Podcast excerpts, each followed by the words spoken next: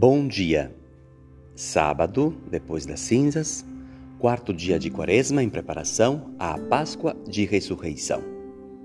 Evangelho de Lucas, capítulo 5, versículos do 27 ao 32. Naquele tempo, Jesus viu um cobrador de impostos, chamado Levi, sentado na coletoria. Jesus lhe disse: Segue-me. Levi deixou tudo, levantou-se e o seguiu. Depois Levi preparou em casa um grande banquete para Jesus. Estava aí grande número de cobradores de impostos e outras pessoas sentadas à mesa com eles. Os fariseus e seus mestres da lei murmuravam e diziam aos discípulos de Jesus: Por que vós comeis e bebeis com os cobradores de impostos e com os pecadores? Jesus respondeu: Os que são sadios não precisam de médico, mas sim os que estão doentes. Eu não vim chamar os justos, mas sim os pecadores para a conversão.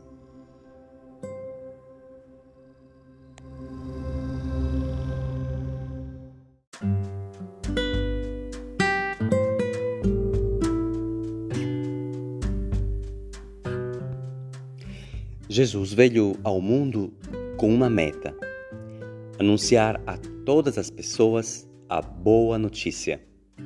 Evangelho, de fato, significa boa notícia. Mas qual é essa boa notícia? Deus ama de graça e quer que todos sejam irmãos entre eles, que todos tenham a dignidade de filhos e irmãos. E de graça. Jesus pede que nós acreditemos nesse amor infinito, que não se pode comprar, que não é merecido, mas é um amor gratuito. Agora pensa comigo, quem é que é mais tentado, que está mais tentado a não acreditar a esse amor? Não será, talvez, aqueles que sentem que não estão vivendo para Deus e que nem estão vivendo como irmãos? Enfim, quem sente que está distante dele? De fato, e é por isso que Jesus privilegia no seu anúncio as pessoas que sentem que não podem comprar, que não podem merecer esse amor. Então, temos o evangelho de hoje que nos fala desse Jesus que vê no banco eh, do, do, do, da coletoria Levi Bom, os cobradores de impostos eram entre as pessoas mais odiadas pelo povo, porque eram as pessoas corruptas que estavam do lado dos dominadores e roubavam ao povo. Jesus vai até ele e o chama e fala para ele: segue-me. Olha que coisa incrível! Ele ainda estava lá, ainda estava mergulhado nesse mundo com certeza, Levi nunca imaginaria que um homem de Deus pudesse chamar ele. E foi isso que fez toda a diferença. Ajudou o Levi a perceber que ele não coincidia com os pecados dele, mas era muito mais. E que o chamado dele ia muito além daquele pecado que naquele momento ele estava vivendo. Foi assim que Levi chegou em casa, preparou um grande banquete para dizer para os seus amigos que eram corruptos como ele, que conheceu um homem fantástico, que olhou para ele como pessoa e que não olhou para ele com os erros que ele estava cometendo. Foi assim que se criou um grande é, assemblamento, uma grande aglomeração na casa do Levi, num grande banquete. Naquele tempo não tinha coronavírus, então podiam, né? Então a cena, olha comigo essa cena, Jesus sentado num grande banquete com todos os pecadores, com todas as pessoas que eram consideradas pessoas horríveis pelo povo e, sobretudo, pelos mestres da lei e pelos fariseus.